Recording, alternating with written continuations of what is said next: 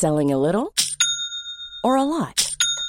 Shopify helps you do your thing however you cha-ching. Shopify is the global commerce platform that helps you sell at every stage of your business. From the launch your online shop stage to the first real life store stage, all the way to the did we just hit a million orders stage. Shopify is there to help you grow. Shopify helps you turn browsers into buyers with the internet's best converting checkout. 36% better on average compared to other leading commerce platforms because businesses that grow grow with Shopify. Get a $1 per month trial period at shopify.com/work. shopify.com/work. Égocentrique, égotiste, intéressé, narcissique, qui n'est occupé que par son intérêt propre. Ça, ça veut dire quoi juste? Eh ben le... C'est quoi un pervers narcissique Que font ces hommes et ces femmes aux autres? Pourquoi sont-ils toxiques? Alors que le terme pervers narcissique est galvaudé, qu'ils sont peu nombreux, comment les repérer? Dans notre podcast original Minute Papillon, on retrouve notre rendez-vous audio La Bulle, où on parle de soi, de ce qui va, puis de ce qui va parfois moins bien. Je suis Anne-Laetitia Béraud et aujourd'hui on évoque les pervers narcissiques, les moyens de les repérer avec Elodie Mielzarek, sémiologue. Cette spécialiste du langage verbal et du langage corporel a publié Ce que les gestes et les mots disent des autres et surtout des cons aux éditions Le Courrier du Livre. Première question, pervers narcissique, c'est quoi? Alors c'est vrai que le terme pervers narcissique renvoie à deux acceptions assez différentes. Une première qui est très restrictive, puisqu'elle correspond plutôt à une définition euh, très précise euh, médicale qui aide et guide les psychiatres dans la pose de leur diagnostic.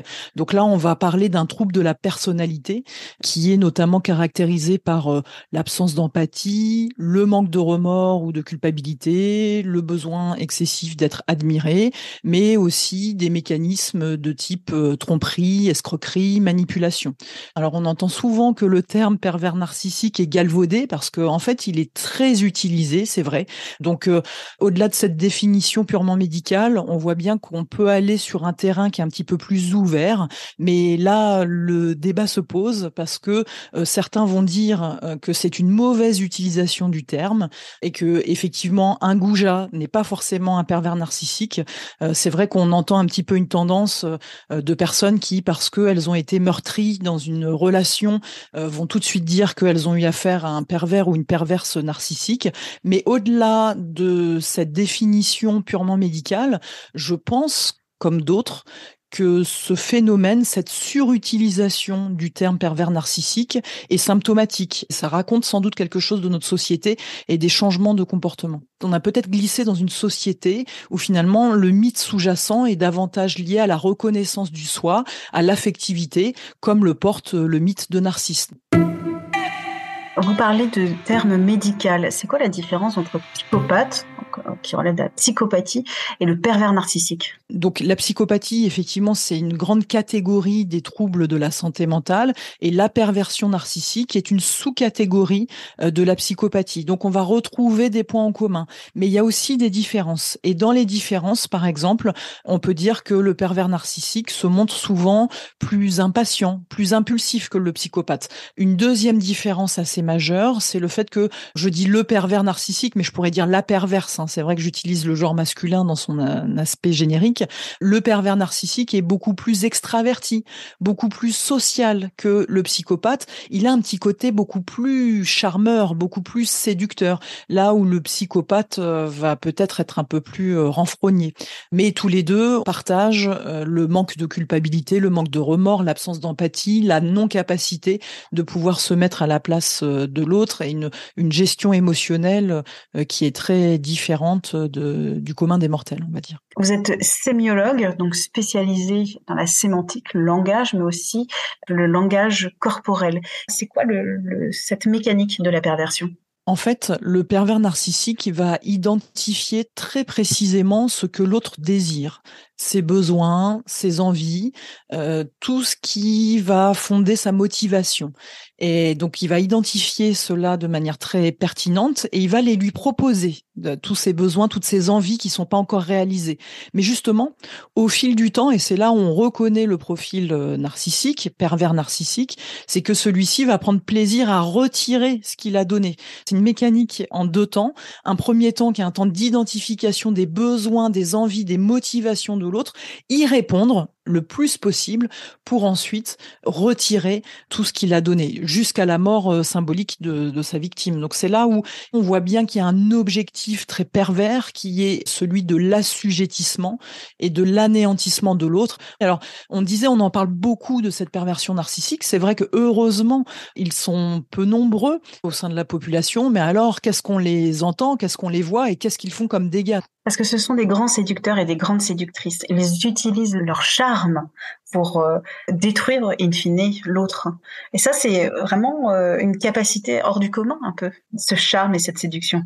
Oui, alors on peut en plus parler d'un triple effet ciseau puisque les pervers narcissiques sont plus séducteurs, sont plus charmants et nous, êtres humains, de manière générale, on trouve plus charmant ce qui est attractif et visible. Donc on va les trouver plus charmants, ces pervers narcissiques, naturellement. On va être attiré par eux. Ce deuxième effet ciseau, c'est que de manière générale, nous, êtres humains, on est de très mauvais détecteurs de mensonges.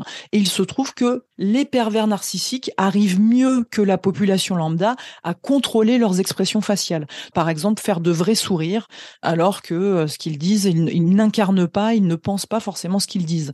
Et puis, il y a un troisième euh, effet. On pense euh, à tort, nous, êtres humains, que certains signes lancés par le corps sont synonymes d'honnêteté. Alors, on va se dire, tiens, cette personne, comme elle est volubile, elle est extravertie, alors elle est peut-être plus honnête que les autres. Alors, bien sûr, tout ça, ce sont des mécanismes inconscients, mais ils sont présents et il se trouve que bah, les pervers, on l'a dit, sont naturellement extravertis. Donc, euh, en fait, naturellement, on va leur donner euh, la grâce d'être euh, plutôt non pas des manipulateurs et des menteurs, ce qu'ils sont en réalité, mais d'être des personnes honnêtes. Donc, vous voyez, ces ingrédients se mettent en place et construisent une toile dont il va être difficile de s'échapper. S'il est si difficile pour l'humain de repérer ces pervers narcissiques, quels sont les conseils pour les repérer tant dans le langage que dans le langage corporel, vu qu'ils sont très adaptés pour manipuler, pour cacher leur euh, réelle intention? On va pouvoir euh, parler de cette question-là du repérage de la perversion narcissique.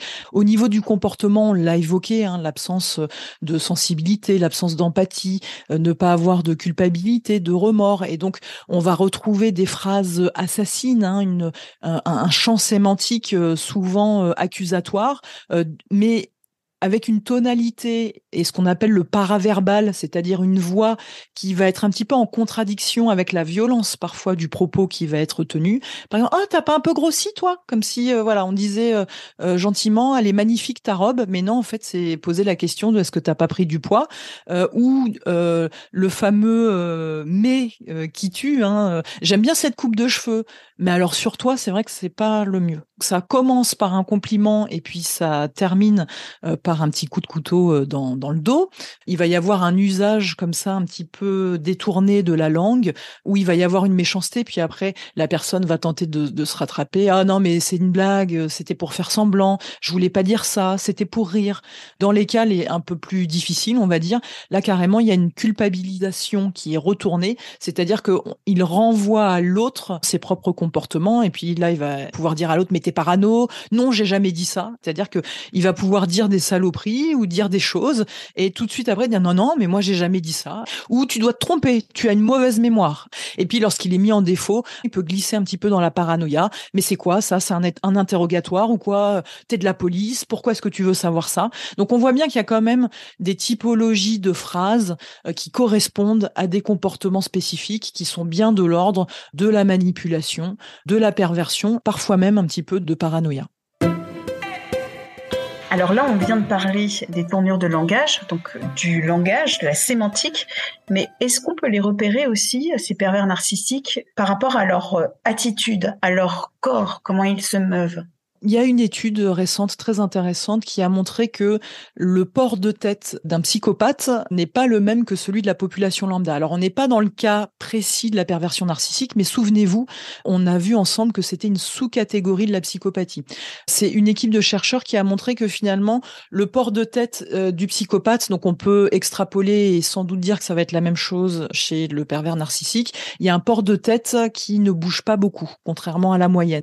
Ensuite, il y a une autre équipe, et notamment un chercheur, Nicolas Hotzman, qui a mis, mis en évidence un lien entre la structure du visage et la psychopathie là aussi. Alors c'est un petit peu surprenant, mais il a réuni 209 euh, euh, visages de personnes atteintes de, de ce syndrome-là, qui sont tout à fait intégrés dans la société.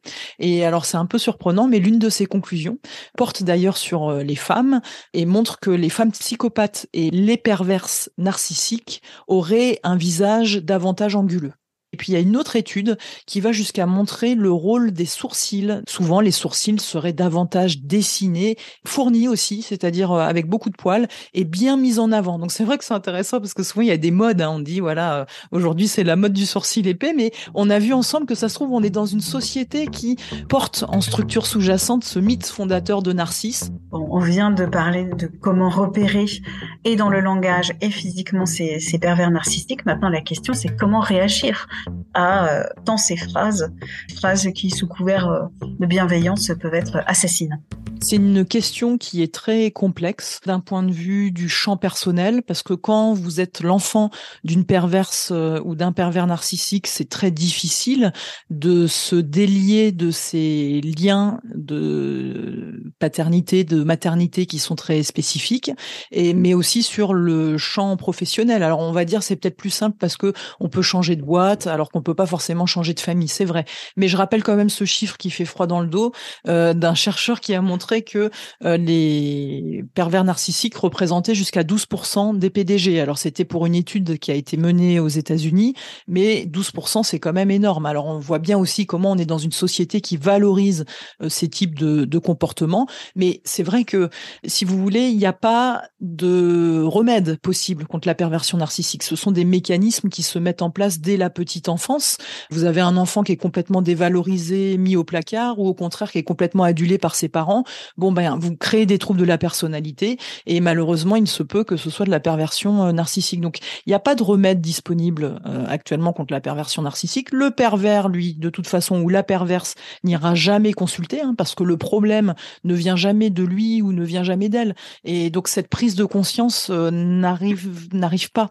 donc c'est ça aussi la difficulté, vous voyez, en termes d'accompagnement et de pouvoir évoluer sur un, chemin de vie. Bon bah quand on a ce trouble de la personnalité, l'entourage peut s'en rendre compte, mais pour la personne elle-même, ça va être extrêmement difficile, voire même euh, impossible. Donc, c'est vrai que la meilleure solution, c'est sans doute de se préserver et de fuir euh, si possible. Dans un cadre professionnel, on a peut-être un peu plus de marge de manœuvre. Bah, l'idée, c'est de toute façon de couper les ponts parce que la personne ne changera pas, la personne ne se fera pas accompagner, la personne ne connaîtra pas forcément euh, Donc, c'est vrai que souvent, on voit des victimes qui vont changer de région, changer de pays parce que c'est malheureusement la seule euh, possibilité. Après, si vraiment vous êtes euh, en contact euh, avec ce type de personnalité-là, ce type de personne ayant ce trouble de la santé mentale, eh bien, vous pouvez lui demander à cette personne de s'exprimer beaucoup par écrit pour garder des traces. En fait, il faut conserver une documentation parce que sait-on jamais jusqu'où ça va aboutir. Et donc, le fait d'exprimer par écrit, le fait d'avoir des témoins, tout ça sont des choses aussi qui vont permettre de cumuler des preuves pour que cette personne-là euh, ne puisse pas sévir davantage parce que le gros problème, c'est vraiment la toxicité induite par ces personnes qui ont des conséquences mais massives dans le domaine personnel, c'est catastrophique, mais même d'un point de vue des organisations, vous n'imaginez pas pour une personne comme ça, mais combien de personnes vont finir en burn-out. Donc c'est un vrai problème de, de santé publique. Pour retrouver tous nos articles de psychologie, rendez-vous sur 20minutes.fr.